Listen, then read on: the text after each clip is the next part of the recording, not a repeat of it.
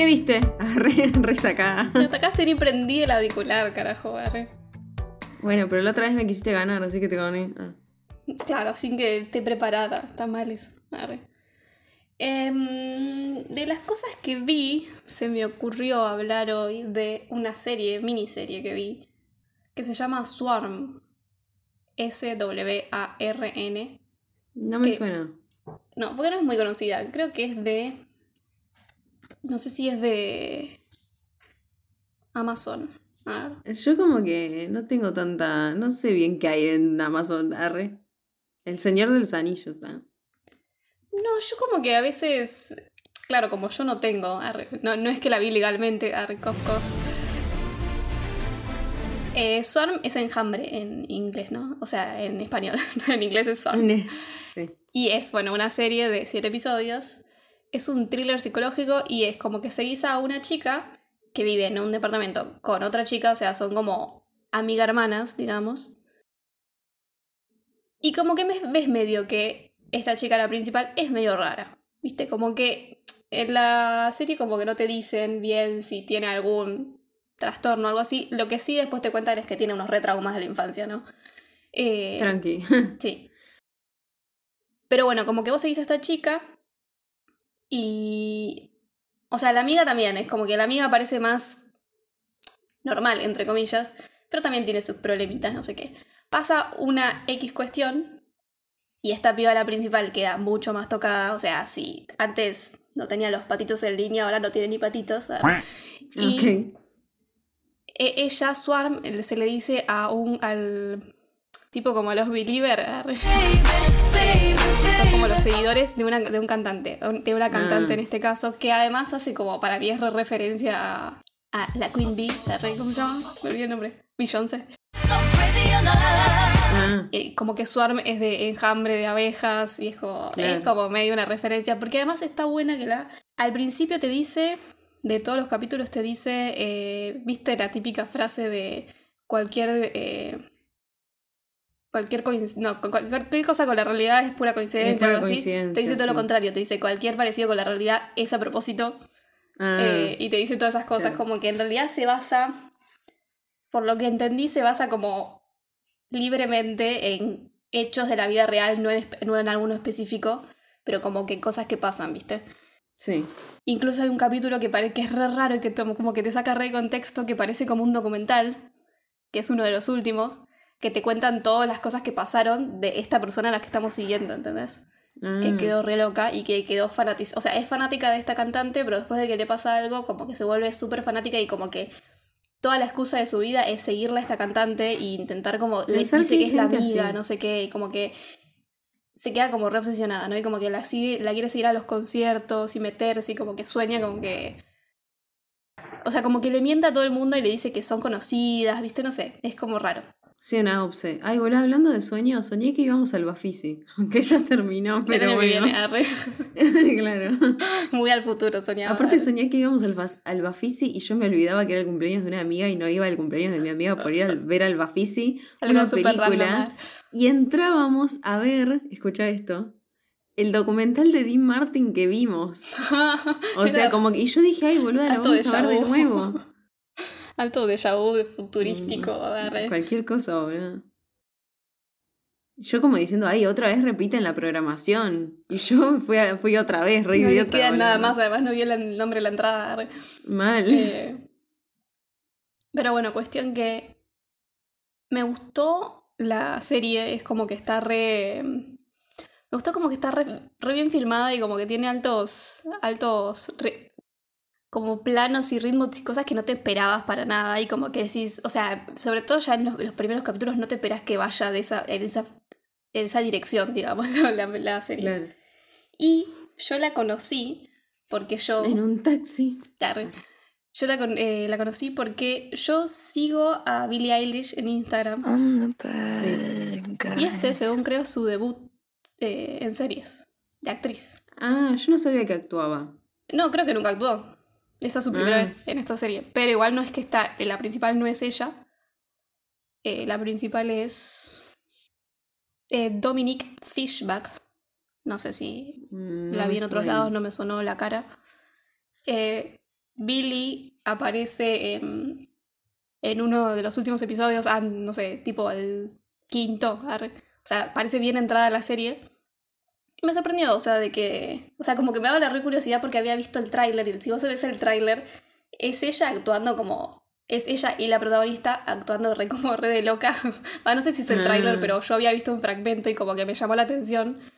Igual y no de Billy loca, pero es como, claro, es como con los ojos esos celestes gigantes que tiene y están rubias. Mal. Y me parece que actúa bien, lo único es que si sabes quién es Billie Eilish te das cuenta que tiene como manerismos, se dice, manerismos muy Billie Claro, Eilish. sí, muy de ella, claro. sí, sí, pero sí. igual creo que, o sea, sobre todo la parte esa en la que le hace como una sesión de terapia y que, o sea, me parece que esa- en esa está re bien. Después es como eh, medio normal la actuación, me parece. Pero para hacer un debut, supongo que no está mal. Y nada, me gustó la serie y, y eso es todo. Arre. ¿Vos qué viste? Yo no tengo muy, muchas cosas relevantes para decir. Voy a ser concisa porque la verdad que no estuve viendo tanto. ¿Viste cuando estás como media que no sabes qué ver y pones algo y como que medio que no estás en mood de ver nada? Sí, Empecé a ver, me suele por pasar ejemplo, últimamente. puse, puse Sweet Tooth y vi, no sé, 20 minutos y lo saqué. Pero porque, y mirá que me encanta, ¿eh? Pero es como, ay, no sé, no tenía ganas de ver eso. Sí, sí, no estás en el mood. Arre. Eh, cuestión. Lo que puedo decir importante, mucho muy importante, es que vi, terminé, mejor dicho, la anteúltima temporada de Better Call Saul. Ah, lleva o sea, me queda solamente la última, gestión, sí, ah. porque la estoy viendo con mi papá, entonces, bueno, nada. Es como cuando podemos, vemos. Claro, tenemos que coordinar. Si fuera por vos lo hubieras visto en dos días. Olvídate. no se puede. Mal. Eh, Viste que ella es como que. Me, encanta su personaje igual, porque es como. Vos no Es crees que es así, ¿viste? Como no, que vos la ves a ella y decís que es una minita, ¿viste? Una rubiacita, como que, no sé, Sí, que parece medio naif, no sé qué, pero se, se, la, se re lleva la serie en algunas Mm. cosas. No, y aparte que es como, también, viste que la relación de ellos es, es el típico, es, ese, es esa demostración tipo, no se dicen que se aman, pero vos te das cuenta que se aman. Nah, se Por re las aman, cosas que además. hacen, ¿viste? Es que además como que son tal para cual, pero no se Sí. hacen bien entre ellos dos. No, no. Se hacen muy mal. O sea, sobre todo Mal. él a ella, pero bueno. Sí, obvio. Y bueno, nada. eh, me queda la última temporada y no quiero que se termine, arre. Igual la, la bueno. última temporada es, es de esas series que decís, la hicieron bien. ah, La hicieron bien de principio a fin, porque... Es que igual no hay un episodio que haya dicho, uy, este se me hizo denso. Tipo, Es que me no- parece un serión. A mí me es- pasaba eso, cuando la veías era como que, como yo la vi mientras estrenaba y además estrenaba, las temporadas se estrenaban por la mitad. Mitad. Sí. Y era como medio en vole, y es como que cada vez que la tenía que retomar decía, ah, qué paja, pero la empezaba a ver y me la comía en un día. Era como, No, no, O sea, eran seis episodios, pero me los miraba uno tras otro porque era no, como que no los podía no, no mirar. Después me, o sea, me reentretenía. Tremendo. Y aparte están todos muy bien. A Mike lo Son amo. altos Apareció actores. Hank. Mm. lo vi a Hank y dije, ay, no, porque uno ya sabe lo que les pasa a todos y es como, maldita sea. Em, y nada, em, bueno, ella es mi favorita, lejos. A Saul lo amo, pero ella es mi favorita, mal. Y después me gusta mucho Nacho, trabaja re bien, que me da pena porque es como el chabón siempre quiere salir de esa y como que lo ascienden y es como, me quiero ir, no, no puede salir Por de ahí, favor, pobre, me- déjame. me, desespera. Eh, y después amo a Lalo. Lalo, boluda. Me da un miedo el chabón, Es que- tipo, está re loco, está re loco. Es como re muy- Salamanca, Muy bien Pero construidos todos. piensa igual. Sí. Es como, no es como Tuco, que Tuco, tipo, te rompe la cabeza en dos segundos. Pero Lalo puede ser así, ¿entendés? Como que te das cuenta que son familiares porque está re loco mal. No tengo que decir nada. No. Así que bueno, vi eso. Y después otra cosa que no es relevante para nada. eh, me invitaron a ver Rápido y Furioso 10. Aunque digan que soy como que me llegó la invitación, no pensé que me iba a llegar porque no me llegó publicidad, nada, pero Sí. me llegó la invitación de la nada. Y como que un poco me puse contenta porque dije, ay, esto es re falopa y verlo en el cine es divertido porque yo he visto pelis de Rápido y Furioso en el cine porque a mí la saga me gusta. Pero es como que después de que se murió Paul Walker le solté la mano, ¿entendés? Fue como, sin Paul Sí, yo no las veo. Y bueno, vi la 8. Son tan malas, pero son malas, pero son buenas al mismo tiempo. Porque Digamos, tarde. Son tan no malas sé, que- nunca vi que- ninguna. No, son. Es como. O sea, la primera a mí me re gusta. La primera y la segunda yo las rebanco porque las veía muchísimo cuando era chica. Y son pelis de acción. O sea, son pelis de acción, la historia está sé, buena. Porque es. Digamos, estaba re poco ánimo. No, No, no, bueno, pero la 1, ponele, Paul Walker está buena porque es como medio un policial, porque Paul es eh, un policía encubierto que se mete como en la pandilla de los autos. Entonces es como una de acción y está buena. Y. Y nada, como que al principio arrancó como algo normal. Y, después se escaló a la mierda. Sí, no hay una que está como en el ¿Aquí espacio. está quién? El hombre del espacio, pero creo que lo mataste. Bueno, cuestión, vi la. Yo había visto hasta las 7, entonces dije, bueno, me pongo al día, total, son un par. y la octava, que vi el otro día, tipo, la roca para un torpedo con la mano. Es Oh, un montón. Son Y como, como- superhéroes ya, bueno, por eso no Sí, me ya son superhéroes, re. Bueno, y de hecho en el spin-off hay un chabón que está medio como modificado tecnológicamente, Mm, o sea, sí, ya está, es Terminator. Sí, sí.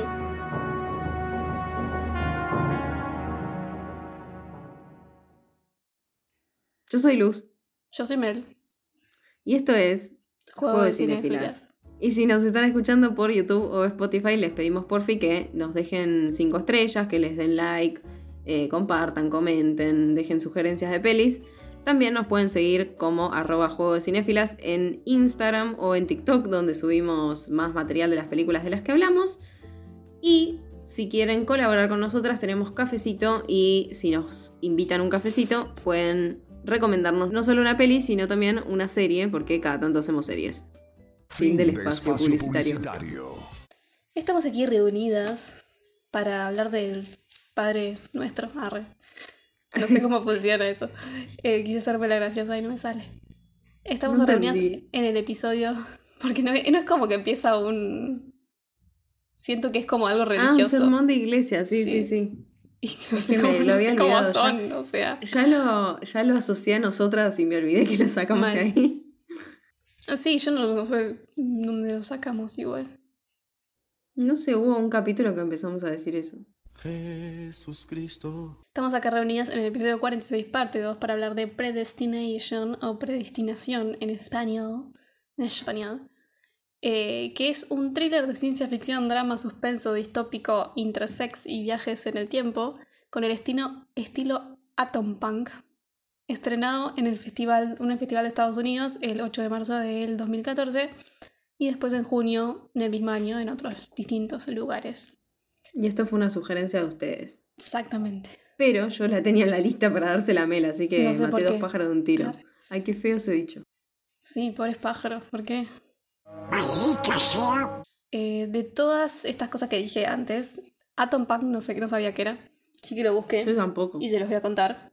Es una Bueno. corriente retrofuturista que igual cuando apenas lo leí como que dije, ah, ya sé qué es. Era de- es como de la era atómica espacial entre los periodos 1945 y 1965 y es lo que le da el nombre de atómico. Es como toda esta era, era que se estaba como experimentando con todo esto, ¿no? Y con el viaje a la luna y todas esas boludeces. Las revoludeces. Eh, y tiene esa cosa como medio, como está todo influenciado con esto, con la paranoia. De, también estaba como la... Al menos en Estados Unidos, y esto viene de Estados Unidos, es como la cosa, viste, con los comunistas y como de toda esta cosa de como queriendo... Estás en un repasado, pero como que queriendo hacerte del futuro, es por eso retrofuturo. ver. Claro. Me da como re. O sea, como que lo pienso y me reimagino una casa, todo así como, ¿viste? Me suena también a. ¿Cómo se llama el dibujito ese? Que es re viejo. Los supersónicos. no sé por qué. Ah, sí, yo lo remiraba, boludo. Yo no lo miraba tanto, pero como que a veces lo enganchaba. Yo lo miraba porque venía después de los picapiedras. Eran Mm. como re lo viejo y lo futurista, ¿viste? Y yo Mal. miraba las dos cosas. Alto, alto quilombo mental tenía. Mal. Eh, igual esas son como. seri- eh, son series que eran más viejas que nosotras. Porque creo que los supersónicos estaban desde que mi vieja era. Sí, chica, ¿no? me parece que sí. Siento Estaba que como que siempre me lo me menciona ella. Sí. Eh, bueno, y ya que estamos thriller, también significa suspenso, así que básicamente dije un, un suspenso de suspenso. Como redundante. Porque thriller es suspenso, es como. Pero no sé por qué los dividen, porque en realidad suspenso es como, bueno, lo que vos decís siempre, es como... Sí, suspenso hay en todos los géneros, Sí. digamos. Y thriller es como más un es más género como en sí. el género cinematográfico, ponele, digamos. Como que no llega a ser terror, pero te da cosita. Sí, Para mí te ponen los pelos de punta. Claro, y suspenso es más como, bueno, la, la comedia también tiene suspenso. El romance también. El romance, eso quería decir. El romance tiene suspenso. Bueno, la comida, en realidad la comida también puede tener suspenso porque generalmente Sí, para que algo sea cómico como que te tiene que sorprender.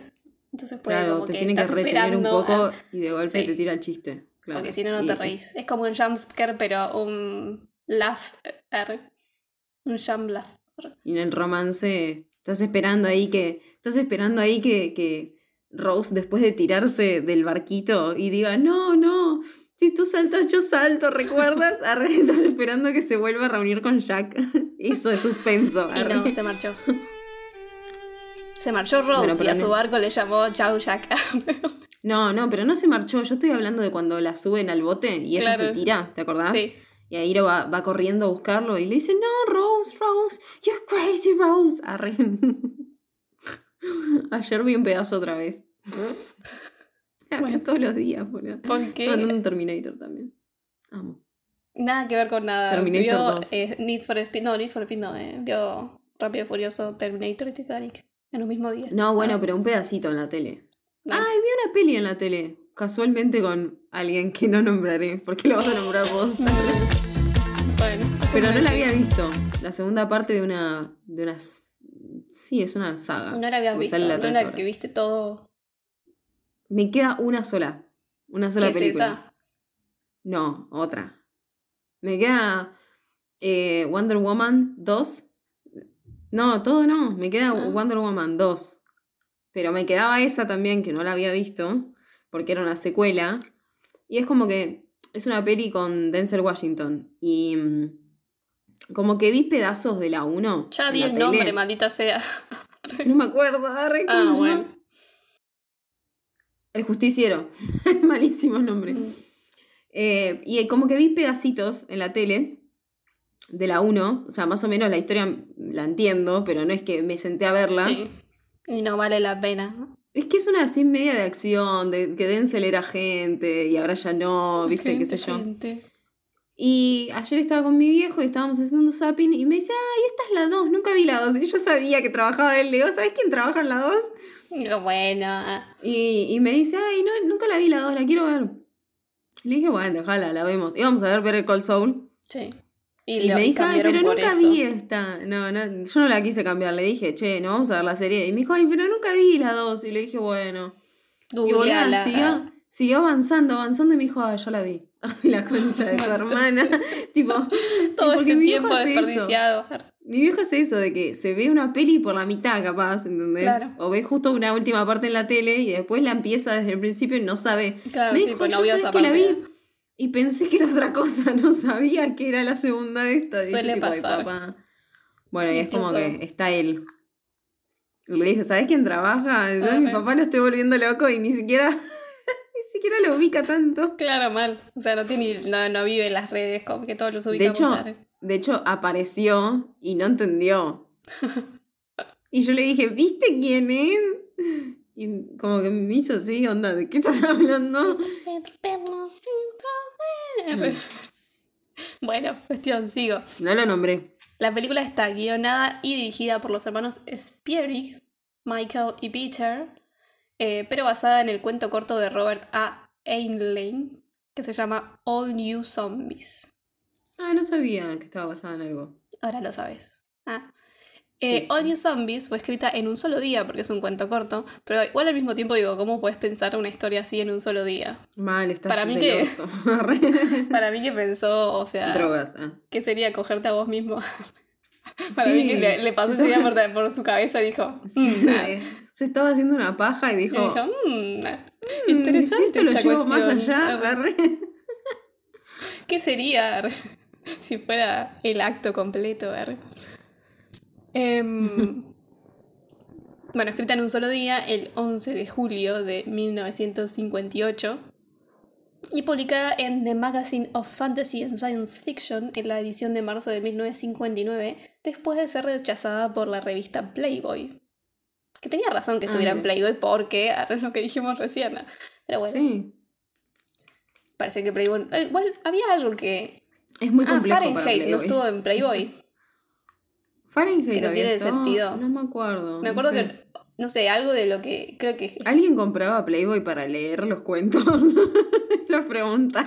Bueno, igual si le seguían pagando los a escritores está bien. Creo que Fahrenheit fue que se Playboy. Puede ser, porque Los era, primeros no, capítulos. El chabón no era amigo de Hugh Hefner, algo así.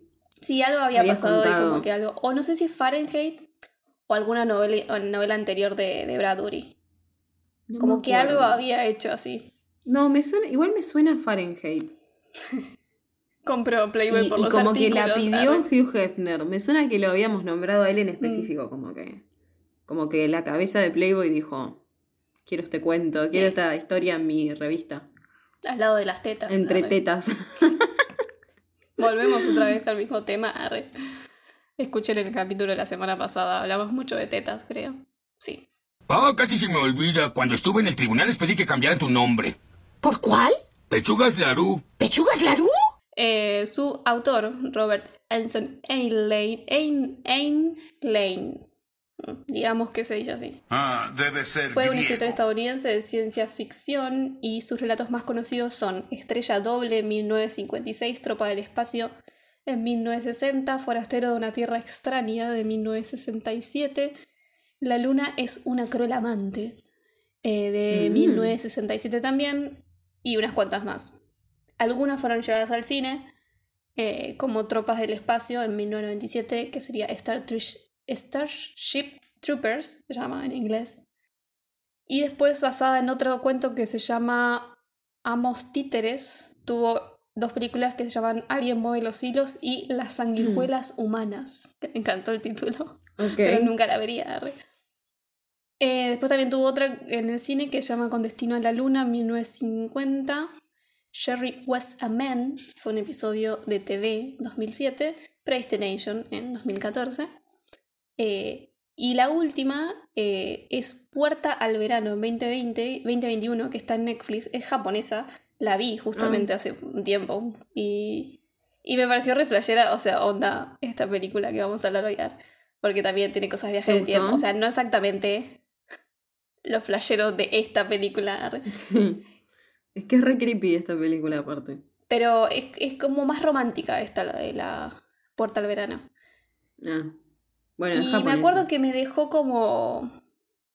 O sea, como que me gustó, pero me dejó como una sensación rara, ¿viste? Como que no sé si me gustó tanto. Pero no sé. Es que, claro, es que el tema de viajes en el tiempo, como que. no sé. A mí me gusta, pero es como tiene que cerrar re perfecto. Y como que acá hay un par de incongruencias en esta. Sí. Que como que cuando la vi dije, "Mm", pero ahora que la volví a ver y ya sé todo, digamos, como Sí, que la disfruté como, un poco "Bueno, más. No sé. Sí, pero es como que. No sé, a mí como que siempre siento que no me cierran, no sé. Mm. Por otro lado, los hermanos Spieri. Hubiera tardado tanto. Que no tienen. yo la, la otra vez también te, di, te lo dije Sí, como que re lento, porque no sé cómo se pronuncia. No parece tan raro el nombre, cuando, pero como que cuesta modular. Arre. Spierig. No tienen Wikipedia en español, o sea que son reconocidos. ¿ah? Pero igual tienen un par de cosas. Eh, son dos hermanos germanos austriacos. Me, germanos me molestan los hermanos que hacen cosas juntos. Sí, es como- ¿También te uf. llevas? ¿Mm?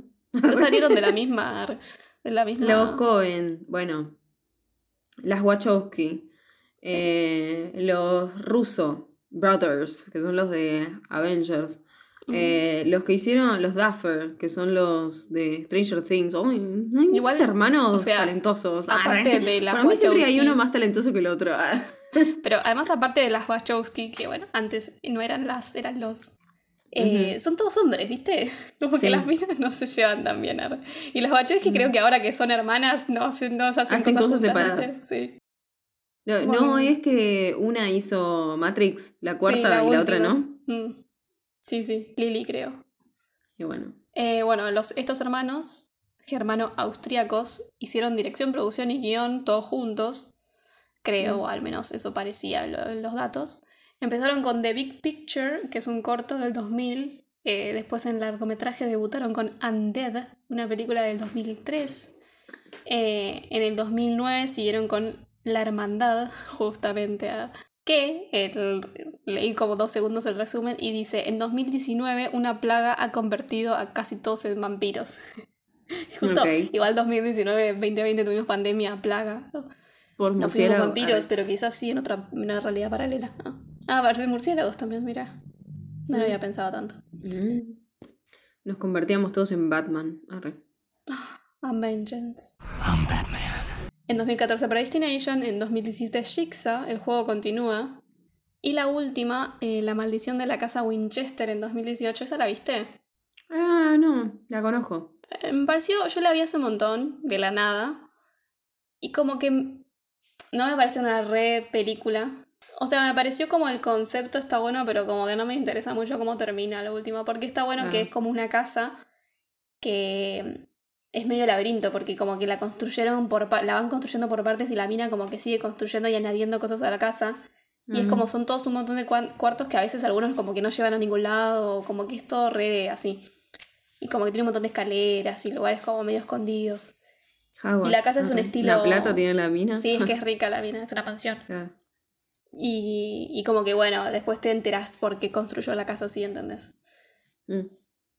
Empecemos con la película de hoy. El único lema es To save the future, he must reshape the past. Para salvar el futuro, él tiene que eh, darle una nueva forma al pasado. Sí, a re- Reshape. Sí, Nunca había escuchado esa palabra. reshape. O sea, reformular, supongo. Sí, ponele, reformular. Re- rearmar, re- porque es shape es forma y re es rehacer. arre. Bueno, en la película empezamos eh, viendo a alguien que tiene pinta de agente de los Agente, 60 o algo así, digamos, porque tiene como gorrito, gorrito como galera, no sé qué carajo es ese- Sí, sombrero, Sombrero. gorrito, nada que ver. Eh, y tiene como un como un tapado onda piloto de lluvia. arre. Pero es como muy de, de esas épocas más De anteriores. inspector Gadget, arre. Claro. Eh, De detective. e intenta Privado. desactivar una bomba o algo así. No, no entendemos muy bien qué está pasando. Y en eso una figura que no vemos bien, no le podemos ver la cara ni nada, está como toda tapadita. eh, lo ataca y como que no sé qué pasa y se le prende fuego a la cara a la gente que estamos viendo. gente. Que en realidad tampoco lo vimos a la gente, es como que no vimos mucho a nadie. No. Eh, se le prende fuego a la cara, queda irreconocible, eh, digamos. Y después está en el hospital que nos damos cuenta que no es un hospital normal. Y es 1992, que sería como el presente de este agente. En resumen, el tipo es uno de, creo que en un momento dice 11 agentes temporales que viajan en el tiempo con el propósito de evitar eh, como grandes masacres, catástrofes, eh, cosas así. El agente protagonista que tenemos en esta película tiene como objetivo atrapar a un terrorista conocido como Fizzle Bomber, que según Wikipedia me ponía terrorista fallido. Y nada que ver porque Fizzle es chispita o algo así. Es como, mira, terror- terrorista. Sí, no, bueno, es como. Bombardeo. bombas, ¿no? Chispita, algo así. Sí. Pero es como fallido bombita. no es. Arre. Bombita Darín. Ah. Eh, algo así. Eh, en el presente, este agente ya había. eh, no, en el presente, este terrorista ya había explotado varios lugares, eh, matando a cientos de civiles, pero nadie sabía quién es, entonces, como que la idea es ir al pasado y agarrarlo antes de que haga todo esto. Eh, y descubrir su identidad, bla, bla, bla. Eh, la- lo que quieren es como detenerlo antes de marzo de 1975, que hace un atentado en Nueva York y mata a 11.000 personas. Eh, bueno, eso, eso es como que todo nos resumen en esta primera parte de película. Que igual es re gracioso porque es como, esto te lo hacen como para que tengas en claro la historia, pero después como que Sí. toda la película es otra cosa, ¿viste? O sea, Sí, tiene que sí. ver con esto, pero bueno, digamos. Eh, la, la imagen que se ve, que le muestran de uno de los atentados, así como que ya pasó y que él tiene que tener, en realidad es el reactor número 4 de la planta nuclear Chernobyl, que ya hemos Ah. mencionado hace poco, Sí, eh, que explotó de- el 26 de abril de 1986. Sí. Qué fea historia esa de Chernobyl. qué cosa tan... ugh, como que me da escalofríos pensar que... No Ay, sé, man. porque además es esa cosa de que decís, está bien, acá no tengo una planta nuclear cerca. Eh, pero como que pueden pasar en cualquier momento, en cualquier lado, por cualquier cosa, ¿viste? En cualquier lado. y cambian la historia del mundo, digamos. Eh, los viajes en el tiempo igualmente tienen como una regulación según la, esta asociación gubernamental que se llama BREU, BREU temporal, eh, para la que trabaja este agente, que Agente, es nuestro agente. protagoni- protagonista. Agente, agente. RTV pronto. Y como que tiene un par de ma- um, viajes más. O sea, creo que él tiene un viaje más para esta misión y como que después se tiene que retirar en realidad. Como que está obligado a retirarse porque eh, lo que explica después un- el chabón, que es como el encargado de, de él, el jefe. eh, como que medio que te vuelves loco después de viajar tanto en el tiempo. Entonces como que para prevenir eso tienen una cierta medida de cuánto pueden viajar, cuánto no. Claro. Recordemos que este agente se prendió fuego a la cara y entonces cuando despierta el doctor le saca las vendas y le dice, "Oh, te tuve que hacer la cara de nuevo, básicamente. Y lo transformó en Ethan Hawke. Digamos. La arre. verdad, aplausos para ese doctor. Arre. Sí, no sé, por mí podrían Sí. haber elegido otro. arre. El catálogo, no sé, sí. Qué mala. Leo. No, arre. no solo es que no es que no me parece, ahora después voy a hablar más de él. No es que me parece feo y tampoco, o sea, como que no lo veo una cuestión de que sea lindo o feo. Tengo un Sí. problema como como como actúa, digamos. Eh, Ah. no sé, no me gusta a mí tanto. me gusta. A mí me gusta y de lindo como que a veces sí, a veces no. Claro, a mí no me parece lindo, Mm. que eh, incluso en la que me gusta a mí, que está más joven, tampoco es que me parece lindo. Eh, Nada, es que te gusta el personaje. Sí, me gusta el personaje y como me gusta la historia, me gusta la película. Eh, bueno, al principio de la película, cuando le cambian la cara y aparece Ethan Hawke, eh, que nunca vimos en la cara anterior igualmente, oh, guiño guiño, eh, él dice, cambié tanto que ni siquiera mi propia madre podía reconocerme. Y se Bueno. ríe. Qué gracioso. Igual Ahora nos reímos todos. O sea. claro, igual esta película todo el tiempo tiene cosas así. Sí, mal. Ethan Hawke, quien interpreta a la gente, es un actor, escritor y director estadounidense, actualmente 52 años. Fue esposo de Uma Thurman entre 1998 y 2004, con quien tuvieron dos hijos. Una pueden recordarla en Stranger Things como Masha Ray Thurman Hawke. Ay, me parece re linda esa Sí, chica. es muy linda y como que es re mitad de los dos, es re Es gracioso. re mitad de los Es dos, como mal. re perfecta Sí, lo sí, hicieron. sí. Re linda. Y ahora está casado con Ryan Hawke, que yo pensé que Ryan dije, ¿es un chabón? Y no, no es un chabón, es una mina, pero no sé cómo se dice Ryan, se dice un nombre. Se escribe Ryan. Pero en Ryan es un nombre más de chabón. Sí, o sea, Rian, ¿se Sí. escribe? Sí. Ah, o sea, Ethan está casada, está... Perdón, me metí, me compenetré mucho Sí, con la película. estamos muy- Ethan está casado con Ryan. Ryan Hawke, eh, que es. Sí, igual sí, es como Ariel, me parece. que es como... Claro, pero nunca escuché Ryan en nombre de mujer. No, yo creo que sí. ¿Sí? Y Ah. bueno, Hawk es porque se casó. Sí, sí, con ¿no? él.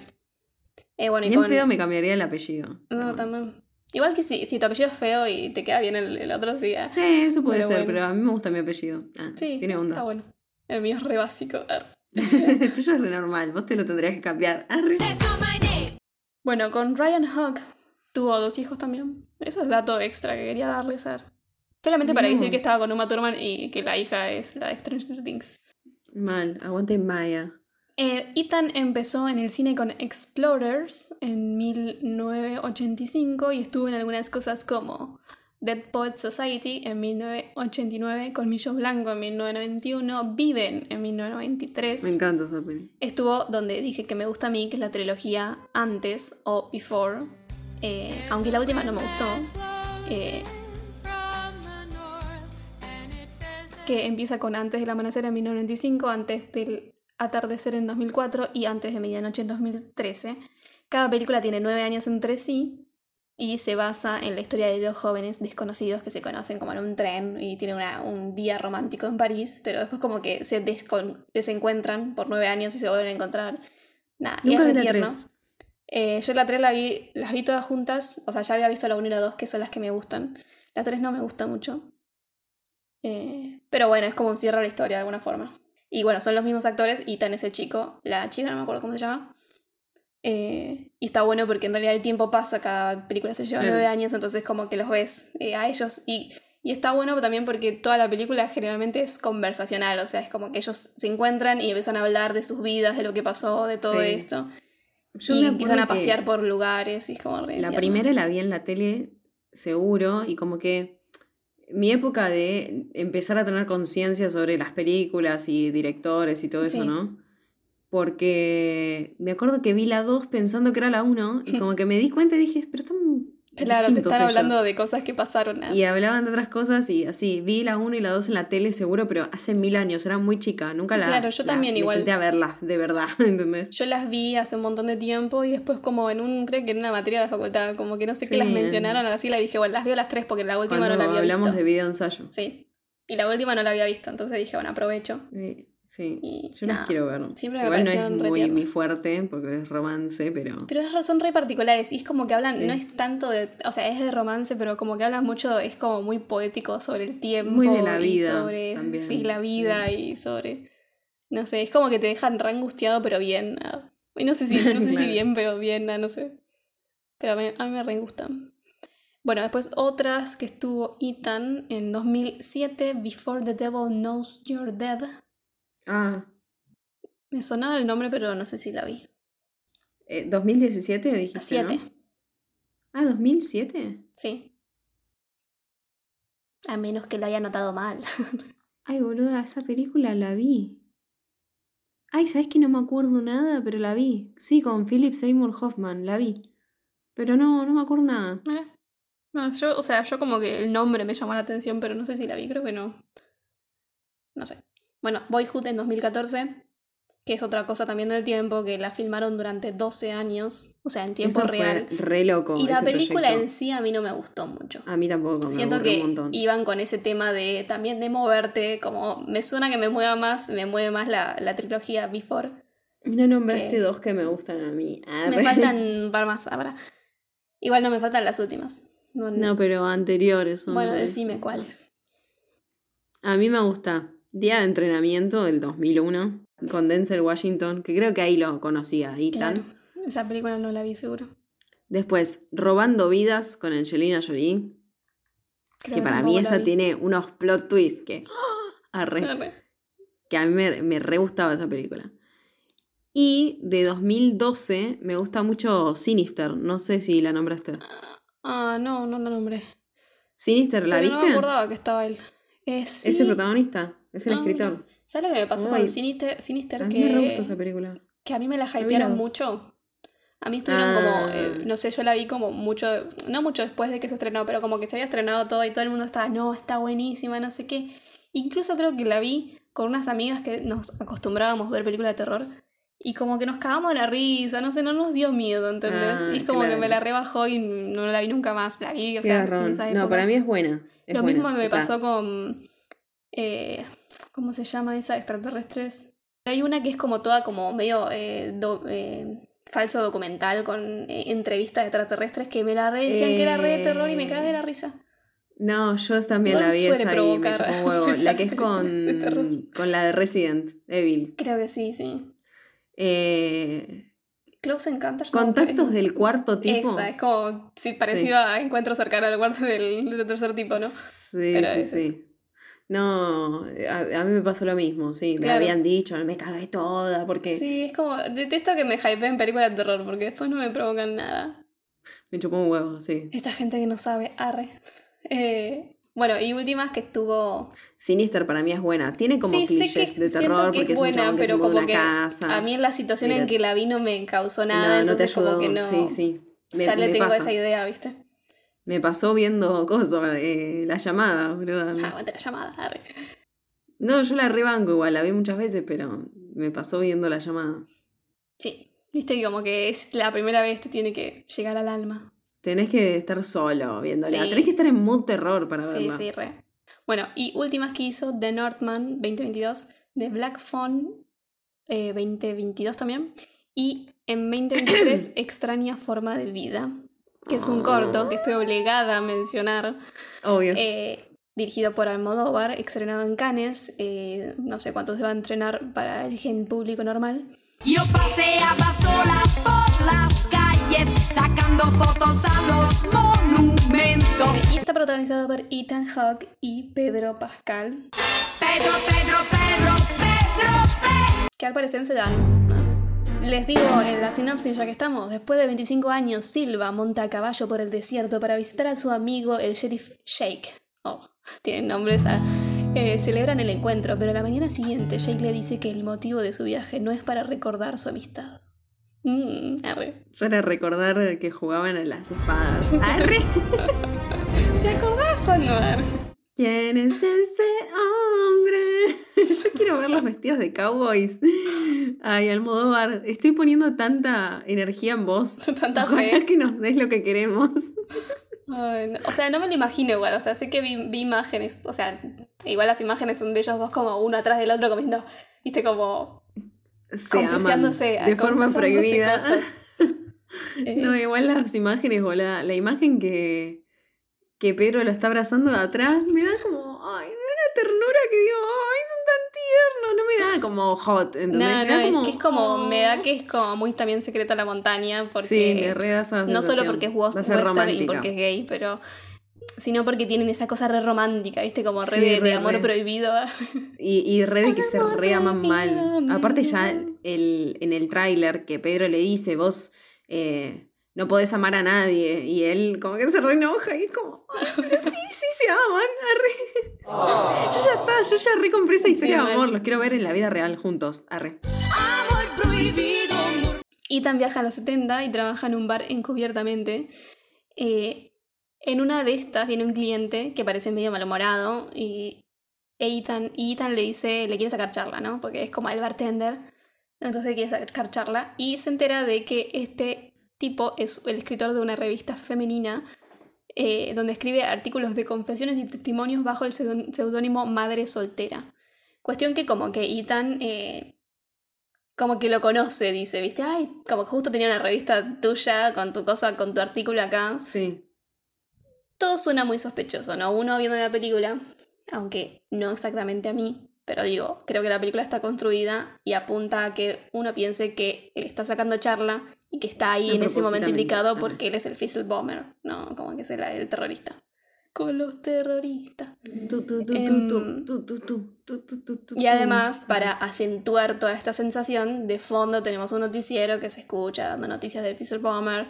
Eh, y nada, y como que... Y se ríen del nombre, como que es malísimo. Claro, y este nombre, chabón como que comenta y como que medio se enoja de que le están diciendo Fisselbomber porque dice que suena como medio débil decirle así, como que no le gusta el nombre, no sé qué. Entonces uno dice, "Ah, es él. Se ofende Es porque él. es él. Claro. Claro. Tiene todo el sentido. Igual yo Igual, quiero decir que desde el principio que vi esta película, no sé si es que ya conocía a quien estaba detrás, pero nunca me creí lo que te plantean. Claro, es que yo iba a decir eso. Yo, a mí me pasó, tuve, o sea, creo que ya en esta parte dije, "Ah, pero es re obvio lo que va a pasar. Como que estaba re segura lo que iba a pasar. Y después incluso tuve mucho tiempo pensando si ya había visto la película. Porque como que no, o sea, no sé si la vi o no, todavía sigo en duda, porque como que para mí era muy obvio todo, excepto alguna Sí. que otra cosa. Claro. Pero ya de por sí que me muestres el cambio de apariencia y me digas, ah, no, es igual que ahora, ya sé quién sos, boludo. Sí. Sí. Obviamente no conecté absolutamente todos, pero a medida que pasa la película como que ya, ya sabía, no sé. Sí, sí, sí. Me parece Sí, muy Es obvio. re esperable. Sí, me parece que quizás lo hicieron como muy pelotudo para que uno en la complejidad de la historia entienda fácilmente. Claro, sí. Pero no tiene gracia si lo entendés tan rápido. Claro. Yo ya me lo acá, yo ya dije, rápido, uh. por lo menos si me lo tirás a lo último, bueno, pero. Es que yo acá yo ya dije, él es él. Que no me acordaba que era ella, pero bueno, yo dije, él es él. No, igual yo me refería a que, que nunca pensé que la persona que se sienta a hablar con Ethan es una mujer. E- es un chabón, digo. Ah, no, igual se nota que es también mujer. Va, digo, físicamente. Claro. Pero yo cuando entró te das cuenta para, o sea, pensás que es un chico trans. Me causa gracia eso de la sorpresa de que el flaco es escritor de las revistas para mujeres. Sí. Igual en esa época, medio que no podías hacer nada si eras mujer. O sea, es obvio que todo lo escribían los Sí, sí. hombres, pero bueno. Eh, nada, es como, sí, todo sospechoso. Cuestión que el cliente este le dice, tengo una historia que te voy a contar y te va a sacar de culo. Eh, ah, hablando de esto de que, bueno, él es ella, ya sabemos. Y además ahora lo va a decir. Durante esta escena del bar, pasa mucho que la cámara eh, cambia sutilmente de dirección, digamos, cuando apunta. eh, en- o sea, entre la conversación de ella se va viendo como en los baños de fondo que dice gentlemen y ladies, como que Ah. va cambiando y es como que, bueno, eh, te está predestinando.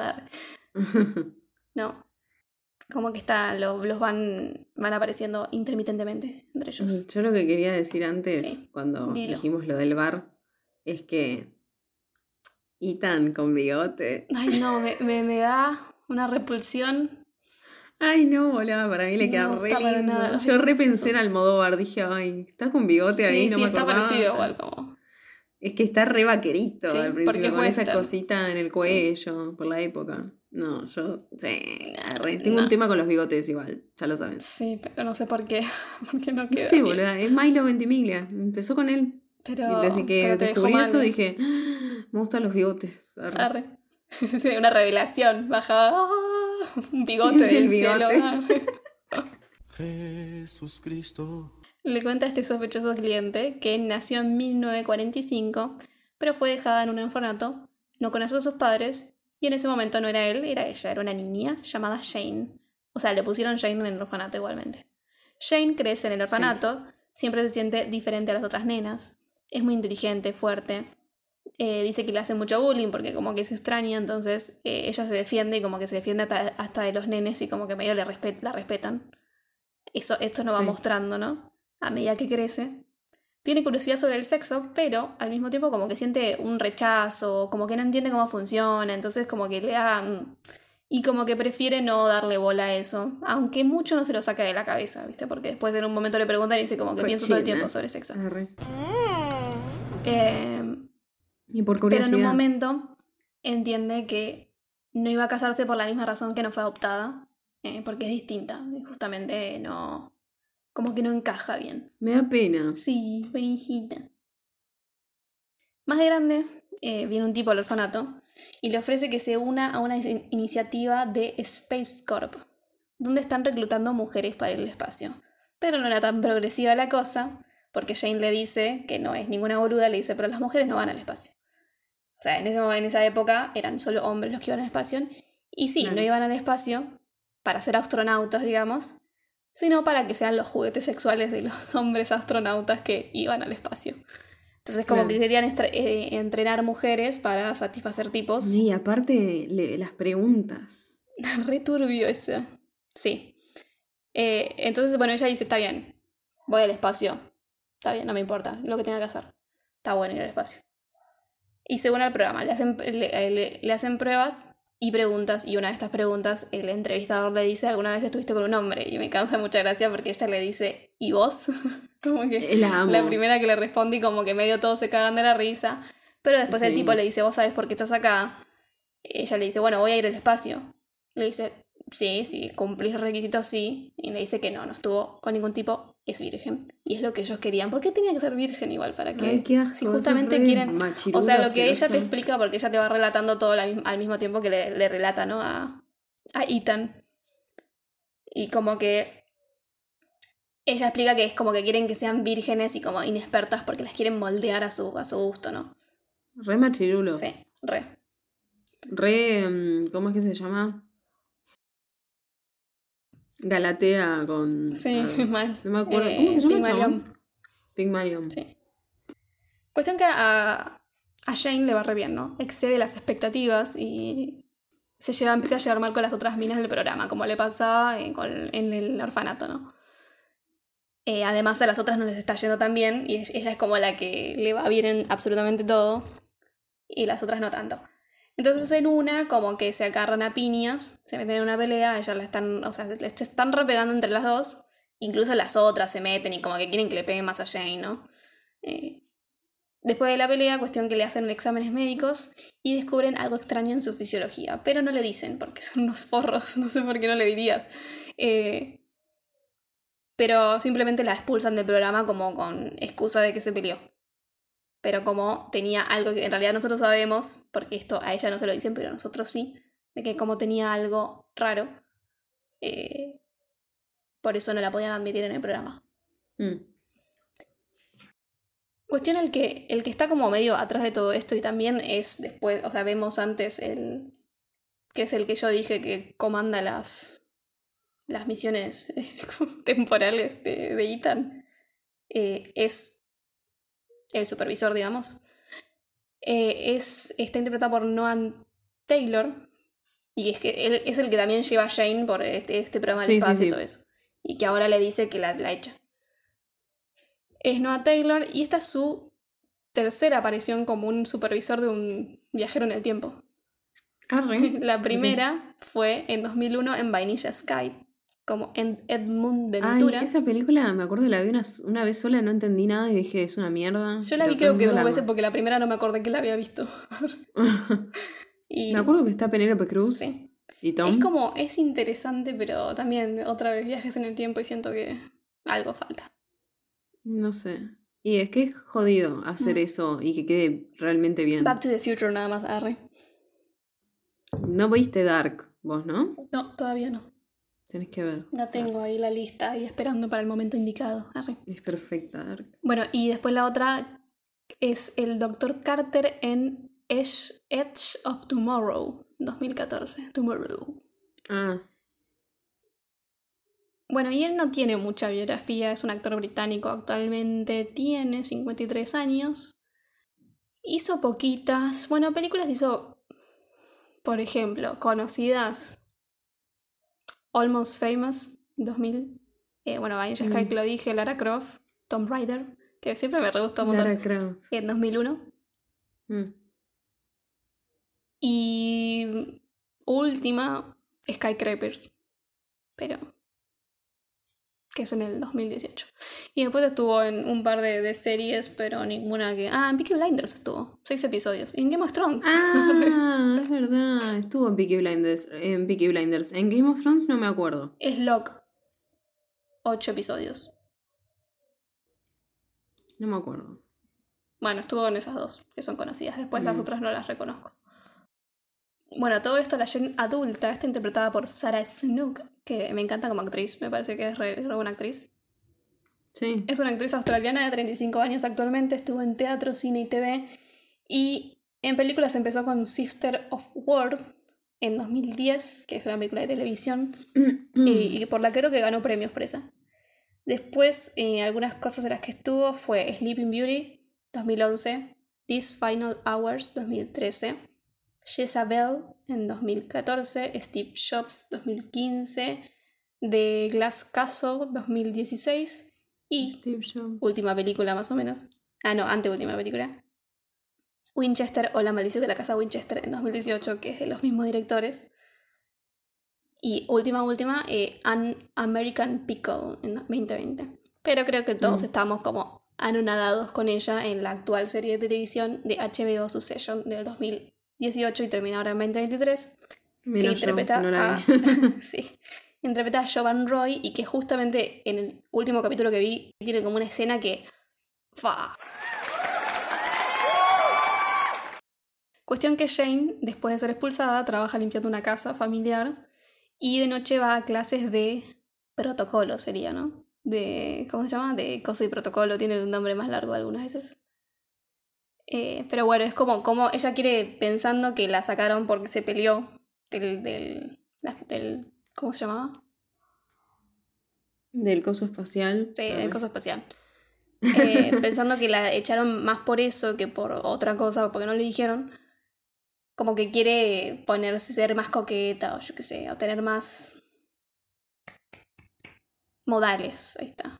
No sé. Ah, claro, sí, que le enseñan lo de los cubiertos. Sí, que ella incluso ahí dice una cosa en la que no me sale todo fácil, porque le enseñé Claro, como que ella se equivoca y no está acostumbrada. Y en eso. no. Sí. Y ahí, mientras nos va relatando, antes de que pase, nos dice que ella nunca esperó conocer a nadie. Y en ese momento nos adelanta ya que se enamoró. O sea, que en e- en- estando en la clase, una vez que salió de la clase, como que conoce a alguien y se enamora. Y está buena la toma porque vos estás, mientras estás diciendo eso, vos estás fuera de la clase y ves a un pibe esperado, un pibe como re como, viste, jovencito, no sé qué, Sí. que está ahí y vos dices, ah, este es el que le va, no sé, se van a chocar y se van a enamorar o algo así. No. Pero no, ella le pasa de largo y es el novio de otra piba que sale atrás, entonces como que le da un beso a otra chica. Entonces ella sigue caminando y se choca con otro tipo, que no le vemos la cara. Y que yo ahí dije, oh, re obvio, Re obvio, sí, sí, maldita re sea. obvio. Eh, y es un flechazo, ¿no? Ella como que le tira un... Él le dice, estoy esperando a alguien, ella le dice, eh, esperar no sé qué cuánto. Le tira una frase re nerd y se la completa del- con otra parte más nerd. Eh, entonces como que ella se enamora, ¿no? Porque como que siente que la conoce. Arre. No. Tienen un, un romance entonces, un romance que nosotros no vemos y además no le vemos nunca la cara a él. Y termina en, una, pl- en un banco de una plaza donde él le dice que la espere, que ya vuelve. Ahora vengo. Ahora Se va a vengo. comprar cigarrillos. Se va a comprar cigarrillos y se marchó. Y nunca más volvió y le rompió el corazón. Cuestión que le rompió el corazón ella estando embarazada, después se entera, ¿no? Sí. Entonces ella queda re enojada con el tipo este misterioso que no le vimos la cara. Bueno, da a luz a una niña, pero recibe la noticia. Eh, no. Le te dio a Ay, vos, no, vos tenés una niña. Arre. No. Da a luz a una niña, pero recibe la noticia que durante la cesárea los doctores descubrieron lo que no le contaron eh, en este coso del espacio. ¿Por qué no Ella- se lo contarían en lo del espacio, no? No, entiendo, bueno, me parece re estúpido. sí. Porque creo que también no se lo cuentan porque es para no contárselos, no contarlos a nosotros, arre, no contarlo, no contarnos Claro. a nosotros. Pero no tiene sentido. Nosotros sabemos que hay algo, pero tampoco nos dicen. O sea, el chabón mira un papel y dice, "Ah, ¡qué loco! Y el otro le dice, como diciendo, ¿sabéis que la tenemos que expulsar por esto? Y él dice, sí, bueno, no sé qué. Y después sabemos que no le dice, la verdad. Eh, pero bueno, cuestión que le encuentran ambos órganos sexuales, los masculinos y los femeninos. Los femeninos están más desarrollados, justamente por eso pudo eh, quedar embarazada. Pero por el excesivo sangrado y complicaciones de la cesárea, los, los doctores que también, buena onda, ¿no? Está bien que no, tenés eso como mucha... re. Claro, no tenés como mucha. Porque no la podés despertar, se está muriendo, bueno, tenés que hacer algo. Pero los chabones dijeron, bueno, la hacemos hombre. Sí, total, lo Y los, órganos órgano femeninos ya no le están masculino. funcionando, saquémoselos y le hacemos chabón. Que se lo saquen eso, bueno, te, te puede pasar Claro, pero que se complica y te lo decisión, no sacan. sé. Pero ponerte un pito es un montón. Sí, le- ¿no? porque le dijo, te hicimos ya, te hicimos el, el- la uretra, ¿no? Le dijeron como que le hicieron el, el canal para que me. Y Sí. salió una pija. como, ¿qué? como que bueno, boludo, estaba ahí, yo qué sé, había que usarla. No, es, re, es re incómodo, pero bueno, yo qué sé, la película tiene que ser así. Y además, Aparte es algo que no sorprende que lo hicieron en ese momento, ponele, como que Claro. sabes que hoy en día la cosa no funciona así, pero sí, como que digo, también bueno, en eh, ese me momento parece que les es chupaba como un huevo. un, un- Habla un poco de que, por ejemplo, a la gente, a la gente hermafrodita, em, durante muchos años, hoy en día creo que es más cuestión de, bueno, cada uno decide lo que carajo hacer con su cuerpo, ¿no? Claro. Pero en una época era si nacía un niño hermafrodita, le decían a los padres que elijan qué quiere que sea, si quiere que sea un nene o una nena. Y es como que le hacían miles de operaciones cuando eran chicos y después quizás el nene, o sea, lo hacían nene, crecía y decía, no, quiero ser una nena al final porque me siento como mujer Claro. y sí, bueno, era, tenías la posibilidad pero no podés. Sí, Además sí. por eso de como que tienen que encajar en esto de ser hombre o ser mujer. Y bueno, es como que los hacían, los obligaban a encajar. Sí. Cuestión, Shane ya no es Shane, es un hombre, Es John. John. Que es- igual me gusta porque Shane es de Shane Doe, me parece. Viste que en Estados Unidos, no sé John, eh, si también va en el mismo camino, pero en Estados Unidos cuando hay una mujer, eh, no se encuentran un cadáver de una mujer y no saben quién Sí. es, es desconocido, le dicen Shane Doe. Sí. Damina no tiene tiempo, Shane no tiene tiempo de asimilar nada porque le hacen el cambio, entonces, o sea, ni le preguntan. Y además después, mientras estás como transicionando, porque tiene que hacerse más operaciones, eh, le raptan a la beba. Es como, bueno, te Ay, sale todo bien. ¿no? Es re triste todo. Sí, igual. bueno, ves, esto quizás es algo que yo no me esperaba. O sea, sí, no me lo esperaba, digamos. O sea, Claro, sí, lo de la beba no me lo esperaba. No. Eh, bueno, Sarah Snook eh, tardaba cuatro horas todas las mañanas para ponerse el maquillaje de John. Bueno, ahí termina la historia que cuenta John. Pero Ethan le dice básicamente, te estuve boludeando todo este tiempo. Yo conozco al chabón que te cagó y te dejó embarazada. Y te llevo a matarlo si lo querés matar. No sé, ah, decidí vos. Y la otra dice, bueno, bien. ah. Igual... Y el otro le cree y va a un sótano, amiga. Sí, además cierra todas Eso las puertas del chabón en el medio y es como bueno. Eh, Pero es Ethan Hawke con bigote. Arre. Arre. Yo lo sigo por el bigote. Bueno, igual ella le daría. Sí. No sé si con la cara de Ethan. arre. Sí, viste, como que ahí sí. Mm. no le interesó tanto arre. Se tiene que parecer a otra persona. arre. Bueno, eh, en, en una de esas, eh, no, en esa le dice, John le dice, You son of a bitch, you been follow me. O sea, hijo de perra, me estuviste siguiendo. Sí. Y Ethan dice, ah, son of a bitch, jaja, that's funny. Como Oh, que dice, ah, hijo de perra, qué gracioso. oh, todas las conversaciones más. así, ¿viste? En esto me parece como que es todo tan obvio Sí, mal. que me jode un toque. Pero bueno. Entiendo que también la hacen así de que ah, vos ves otra vez la película. Eh, bueno, entonces Ethan le muestra a John una, la herramienta de viaje en el tiempo, que es eh, camuflada en, en un estuche de violín. Bueno, entonces para sorpresa de John, porque John supuestamente no está enterado de estas cosas, viajan en el tiempo a la época en cuando él era Jane y estaba en la escuela, ¿no? En esta Para clase nocturna que se... Garca que se la levantó, ¿no? Claro, que en- a punto de encontrarse con este hombre misterioso. ¿Que ¿Quién es ese hombre? Ah. Que me. Y nadie lo esperaba, obviamente. Y se encuentra consigo mismo. O sea, es como. Además, es como. Me, me causa gracia el, la forma en la que van Hasta a la que no escena, escucha ¿viste? hablar, no se da cuenta. obvio. Es, Es, como, obvio hasta para "Me él. estás cargando". Hasta para John tendría que haberse dado cuenta antes. En el momento en que se choca con él, Jane. Eh, Claro. que no se acuerda que es la misma forma que le pasó al otro. Igual como que intentan explicarlos en una como que John contándole la historia de Jane dice algo como que no se acordaba bien del tipo, algo así como que dice. Pero es Sí, una frasecita que ni, ni la retuve. Eh, Como que fue un trauma tan grande que. Y aparte te dice, no me acuerdo ni cómo lucía yo cuando era mujer. sí, sí. Como que tiene un tema con la apariencia también. Bueno, está bien, me lo querés explicar así. Ok. Y- pero qué creepy toda esta escena. Porque si me decís que se enamora cuando ya es Ethan, que tiene Sí. otra cara, bue. Y además es como que si ya sabes lo que va a pasar, sabes que vas a quedar embarazado de vos mismo. como es el literal fuck yourself, ¿viste? Porque se cogen a sí, Sí, mismos. Igual que, o sea, no solo es creepy, sino que, boludo, re egocéntrico. o sea, no Mal. sé, Igual en una, raro. viste que cuando ellos tienen una cena, Shane y John, eh, como que él le dice, vos te crees mejor que todos los demás o algo así, como por eso no te gusta, no, no te enamoraste nunca de nadie. Y ella le dice, bueno, vos también, es como que ellos se quieren tan especiales que por eso tienen que estar juntos porque son ellos mismos. Sí, pero es No sé. rarísimo. Sí, es raro, raro. Mientras estaban en el, en el bar anteriormente, se escucha la canción I Am My Own Grandpa de 1947. Sería. Soy mi propio abuelo. Y la, la, parece que la canción también es como que la mencionan en una parte de la novela Ah, de All Your Zombies. Bueno, con este viaje en el tiempo, Ethan como que lo deja a John ahí que se enamore de sí mismo, de sí misma, de sí misma. Aparte los mira medio como, ay, estos tórtolos. Y es como, ¿por qué los miras así? Tan, vos sabías todo, cochino. ¡Qué par de pájaros Claro. los tres! y aprovecha como que Ethan va e intenta agarrar otra vez al, al terrorista. O sea, como que siguen con esa, ¿viste? Que es re obvio es todo re eso obvio. también. terrorista, la puta madre. y termina como otra vez no lo ve al terrorista, no le ve la cara, no sabe quién es, no sé qué, y termina viéndose a sí mismo prendido fuego. Que eso también dije, yo dije, pero ya es. se re- se enojaba. Porque es obvio que la cara prendida a fuego te la muestra lo sufici- suficientemente clara como para que vos veas que es John Shane.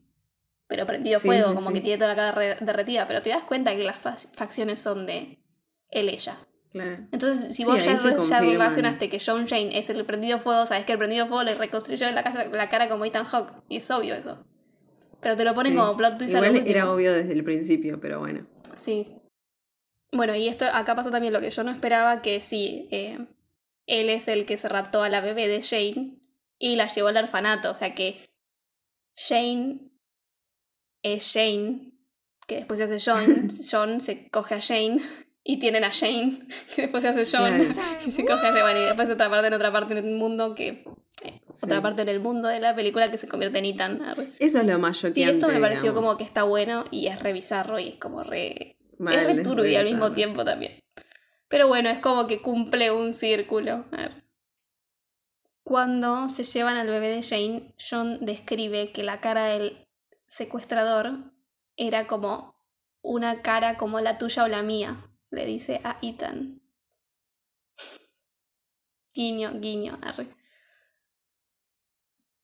También cuando están en el, en el bar, eh, Ethan hace este chiste que dice, o sea, le dice, porque el otro le dice, John le dice, decime un chiste. Ethan le dice, ah, ya sé, ¿qué, qué viene primero, la gallina o el huevo? Y el otro le dice, El el, el gallo. gallo. Es porque en realidad, o sea, queda más gracioso en inglés, porque what come first come es de acabar también en inglés. Sí. Entonces, es como que juego de palabras. Eh, cuestión que en este momento, después de que se lleva el bebé, no sé qué, está hablando con, con su superior. Y, y le dice como que hace todo un, un diálogo que está, de hecho está en el libro, o sea, en, el en la mini historia. Eh, y él se, refer- se referencia a sí mismo como The Rooster, o sea, como el gallo. Mm. Arre. Entonces está diciendo que. Oh my god. Bueno, después se encuentra con John Ethan otra vez y este le reprocha. eh, John le reprocha que. Lo cagó. Él sabía que Shane se iba a encontrar con John y que se iban a enamorar. Me da ternura igual esta parte. y- Sí. Porque le dice como, vos sabías todo esto. Y le dice, sí, es que yo también la amo. Y es como, ay, qué raros que son. Arre. Sí, sí. Y básicamente yo le dice como que no la quiere dejar porque ya sabe lo que le pasó, ya sabe lo que sufrió. Y tal le dice, vos me dijiste antes, algo que vos me dijiste antes es que algunas cosas son inevitables y además sabemos, Así o sea, las cosas por- deben ser. por paradoja de, de viajes en el tiempo, si él no la deja a Jane, nunca va a existir John prácticamente. Eh, Es que no o sea, existiría ella.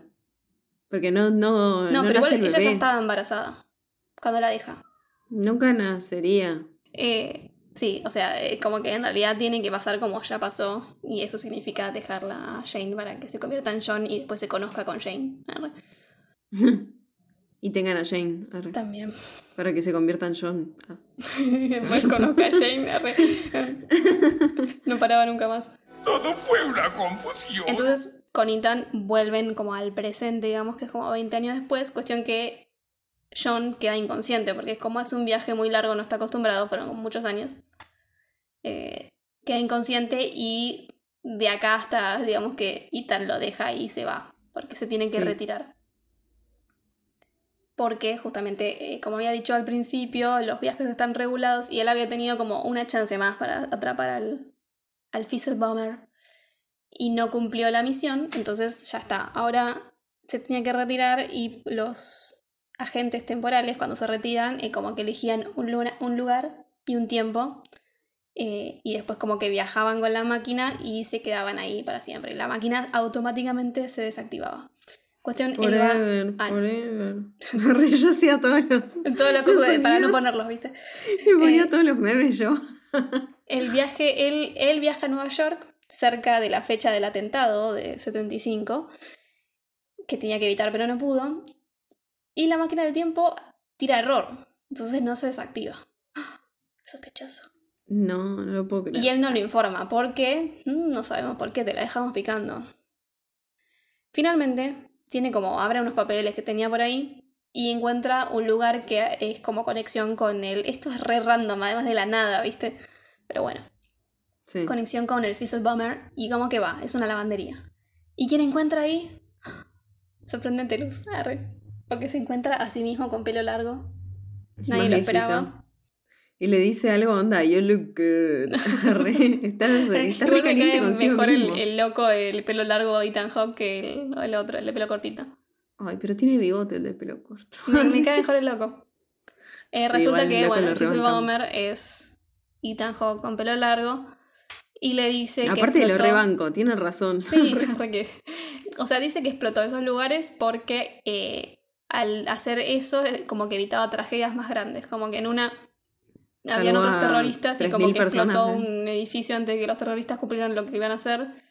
Y como que pre- vino que no se muriera mucha más gente. Era- Podía haber matado a los terroristas nada más, ¿no? Pero Claro, y el otro le dice, che, pero mataste a un montón de civiles, no lo estás contando. Y el otro dice, bueno, boludo, ¿qué pasa? Sí, igual también eso nos tiran desde antes de que, bueno, como justamente ahora calculamos que si le siguió andando la máquina, entonces va a viajar mucho más en el tiempo y va a hacer todas las cosas que hizo como el Bomber en el futuro, pero yendo al pasado, arre. Eh, Y es y entonces va a quedar más loco porque viajar tanto en el tiempo te vuelve medio loquito. Y es genial porque es como que el que es más viejo le dice, si vos me, me pegás el tiro, no me pegues un tiro porque acá es donde empieza, si vos no me pegas el tiro, eh, como que la cosa cambia y es como Sí. que el otro no lo puede evitar y que, yo no voy a hacer bueno, como vos". te dice, hay cosas que son inevitables, ya está. Claro, Ya está todo escrito. como eh, Thanos. La serpiente que come su propia cola, como dice en un momento Turn around. Ouroboros. Bueno, eh, como Ethan de pelo largo le dice, ya sé que estás decepcionado y enojado, porque yo lo viví, yo estuve ahí. Eh, y Ethan, como que no le crea nada, lo caga, lo caga a tiros al final, aunque él le dijo que no lo haga, y se mata a sí mismo. A sí mismo como se engendró a sí mismo. Ah, igual eso no lo conté todavía. Oh. Igual que solitaria esa vida, ¿no? Porque Sí. siempre sos vos. Mal, como re aburrido, ya en un aburrido. punto. eh. Porque Mal. también como que vos sabes lo que pensás y lo que vas a hacer y todas esas cosas. Es como, cómo reaccionarías, es como, es como no tenés Claro. nada de innovación. nada. Y a esto nadie lo esperaba. Resulta que ahora tenemos toda una secuencia de montaje donde nos muestran indicios, o sea, te lo confirman, ya te lo confirmaron hace media película igual, de que Ethan no es solo Ethan, sino que es Ethan, Jane y John. Cuando deja la beba es como que me da una sensación rara, porque es como re creepy, pero como que le dice, bueno, Jane, John, Mm, eh, como, no sé, sí. les deseo lo mejor y boludo, ya sabés qué le va a pasar. Sí, ya está, no boludo. sé yo, no sé. Ya Lo pasó. estás deseando, pero bueno. También en, en una de estas cuando se muda, como que antes compraba una máquina de escribir y además te dice, ay, como que yo escribía. Entonces te lo sigue haciendo como re misterioso y me da por el Sí. forro. Porque dice, ay, sí, yo escribía. No Escribía soy tan una, arre. una... Sí, ah. ¿Cómo se dice? Escribía una columna de... O sea, ya está, me lo estás diciendo. Y como que siento que todo el montaje final está mal hecho en realidad por eso. Porque ya me lo dijiste hace mucho, además de que ya lo sospechaba. Claro, sí, sí, sí. Y prácticamente lo confirmaste. Y me lo dijiste hace un ratito con lo de la máquina de escribir. Es gracioso lo de la máquina de escribir que hay una mina, viste, que medio que le coquetea y que él de grande le dice, ella no es para vos. Oh. Déjalo que se enamore igual. Arre. Bueno, pero bueno, igual viste que como que él no puede amar a otras personas, se ama a sí mismo nada más. Egocéntrico. Cuestión que cuando compra la máquina de escribir eh, hay una referencia al escritor porque la, la mina esta que dijiste eh, está sosteniendo una novela de 1966 que se llama The Moon is a Harsh Mister, eh, la de la luna es una cruel amante. Ah, de Helen Lane. Y además, cuando eh, Ethan está escribiendo, como el- la primera vez que está usando la máquina de escribir, al lado tiene como una copia de un coso que dice A Strange in a Strange Land, que también es un texto de Helen. mm.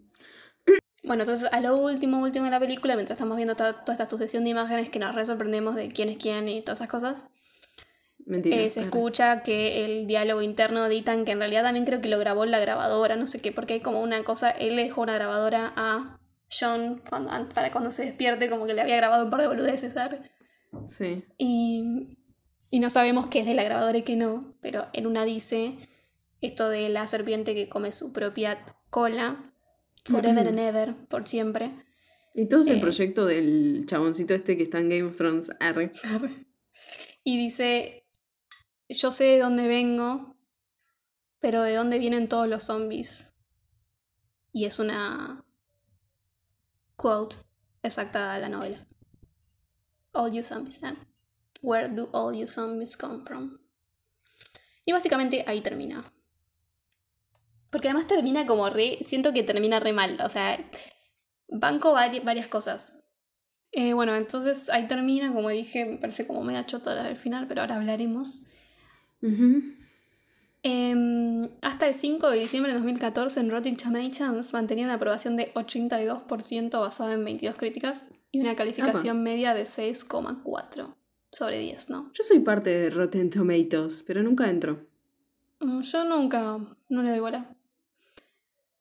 Eh, artículos, diferentes artículos de prensa como que hablaron de esto del personaje transgénero o intersexual y como que medio se le se la criticaba un toque de a ver si estuvieron correctos en el tratamiento de género, digamos. Eh, Huck le comentó al periódico The Guardian eh, antes del estreno en Reino Unido que en el tratamiento de la identificación sexual en realidad no es el foco de atención de la película y me parece que es verdad. O sea, Es no- verdad, No, es, eh, no. es una cuestión de género esto, es una cuestión de No, viajes no, en el tiempo y cosas raras.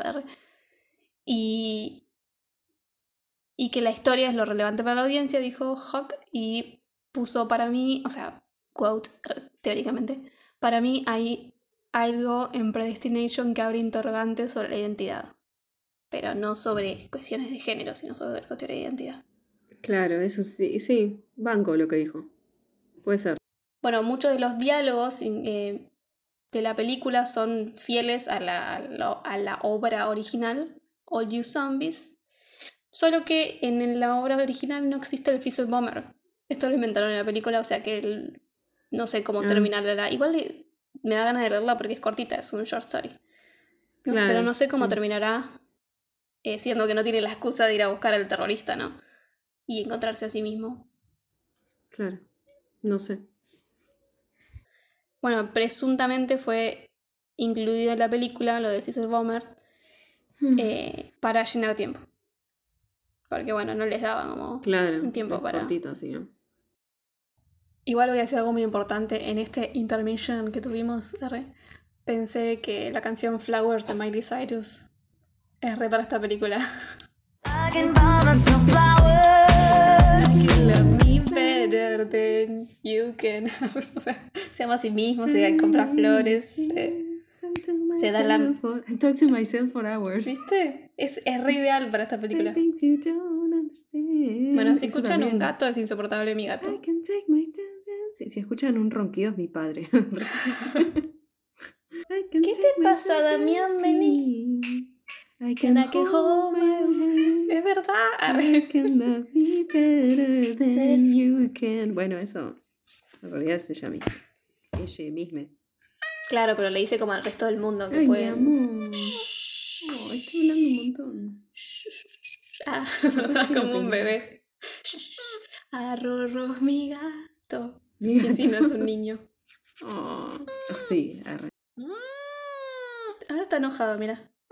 Bueno, y sí, no sé qué querés que haga de mi vida. Ay, se recalienta y se va. Está maullando solo. Capaz que antes era humano, boludo. Y Puede se ser. hizo gato porque estaba soltero. Ah, es como. Vean The Lobster. arre. Premios y nominaciones. Estuvo nominada a 20 premios y ganó 12. Eh, Bien. ganó a mejor actriz Sarah Snook en los FCCA Awards, que son los de Australia. Como ganó en los cinema- en la Australian Cinematographer Society, ganó eh, un premio a la distinción. Y como que estuvo todo nominado en el, viste, en, en distintos festivales, tipo en el Australia, en Shanghai, en China, en Toronto. Claro, pero ningún. Per- O sea, sí, ninguno. nada como muy fuera de ahí además. Así que bueno, eso es todo básicamente. La idea y la historia es como que está buena porque es re compleja y es como re... Es rara, pero es como que está bueno que hayan pensado eso, no sé. Sí. que igual eso es mérito Igual- del- Igual está loco. Del- Sí, obvio, pero alguien lo tiene que pensar. ah, Alguien tiene que hacer esas cosas raras para que todos digamos, ah, mira, se podía pensar esto. Eh, lo que sí me parece que la película falla en esas cosas de... De que anticipa demasiado. Claro, te, tratan, sí, te tratan muy de trado, me parece a mí. Por otro lado, creo que igual grabada está bien. Montaje incluso me gusta, lo único que me pasa. O sea, como que es un problema más de guion que de montaje, porque de montaje no está mal. Las idas y vueltas que hace, como que te cuenta la No, sí historia además de la mina. Es como, no sé, siento que está bien. Incluso lo del bebé, yo no me lo esperaba y eso es como que dije, uh, copado, porque es como un- una vuelta más de tuerca a ese relato bizarro. Sí. Y después, actualmente me gusta mucho más como Laura Sara, porque me pasa eso con Ethan siempre, de que no le creo. No, me- no sé, Mm. no creo que labure mal, pero es como que le- algo me pasa que no le creo. Sí, no te cierra. Eh, me, me- sí. me pasa con Ben Affleck. Claro, es como, viste, esas cosas que es más feeling de uno, eh, que quizás de lo que Sí, hace la persona. también me pasa. Sí, a mí también igual me pasa con ellos y me pasa con Ethan. ¿Qué se le va a hacer? Mi puntaje, voy a decir, yo primero le puse un puntaje, después me arrepentí, le subí medio punto y ahora me arrepentí de nuevo y le voy a bajar medio punto. ok. Eh, yo que sé, quizás en el futuro le suba medio punto más. arre. Yo fui Porque- re buena con mi puntaje, que lo pueden ver en mi letterboxd. arre. Eh, le puse un dos y medio en mi mente. Ah, Le había o sea, puesto un 3. Aceptable. Sí. Bueno, y nos tenemos que dar películas. Yes. Empiezo yo. Sí. Bueno, yo te voy a dar una peli actual Mm, qué raro. que se estrenó en 2022, No es tan actual. Arre. pero que llegó acá ahora. Mm. Es una película de terror de 2022, como dije, es finlandesa Ajá. y se llama Pahanautoha Claro. o en inglés Hatching o Ah, en español la tradujeron Cría Siniestra. Sí, vi eh, que lo pusiste, pero no tengo idea. No, no, no. O sea, vi que pusieron varias personas que está buena, pero no. No, daba dos pesos y la verdad me sorprendió y me parece como alta peli para analizar. No sé si te va a Mm. gustar, pero como para analizar al menos. No, está bueno. No sé ni de qué es. Vi solamente el póster que hay un huevo gigante.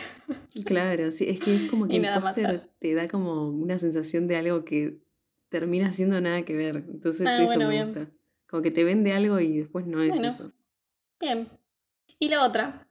Te voy a dar tres opciones. Elegí J, L o M. Re random, boluda. Sí. L, porque yo soy L. L. Yo soy Luz. Bueno, es justo la que pensaba en darte. Da- Dura dos horas y cuarto. Ay, la concha de la luna. No paro de ver películas largas. Qué bueno. Pero estoy casi segura que no la viste. Eh, es de 1993. Es un Ujú. drama romántico que te encanta. Oh. El director es Martín Scorsese, Oh. Protagonizada por Michelle Pfeiffer, Daniel Day-Lewis, Winona Ryder, entre Ay, otros. No, no la vi. Y se llama La Edad de la Inocencia o The Age Mm. of Innocence. Me encanta Daniel Day-Lewis. Yo no sabía que era de Scorsese. No, yo tampoco. Pasa que, volada, seguro buscas a Scorsese y tiene. El otro día a Sí, Spielberg millones. Y como que dije, ¿estás de Spielberg? tipo, como que quedé re bollando.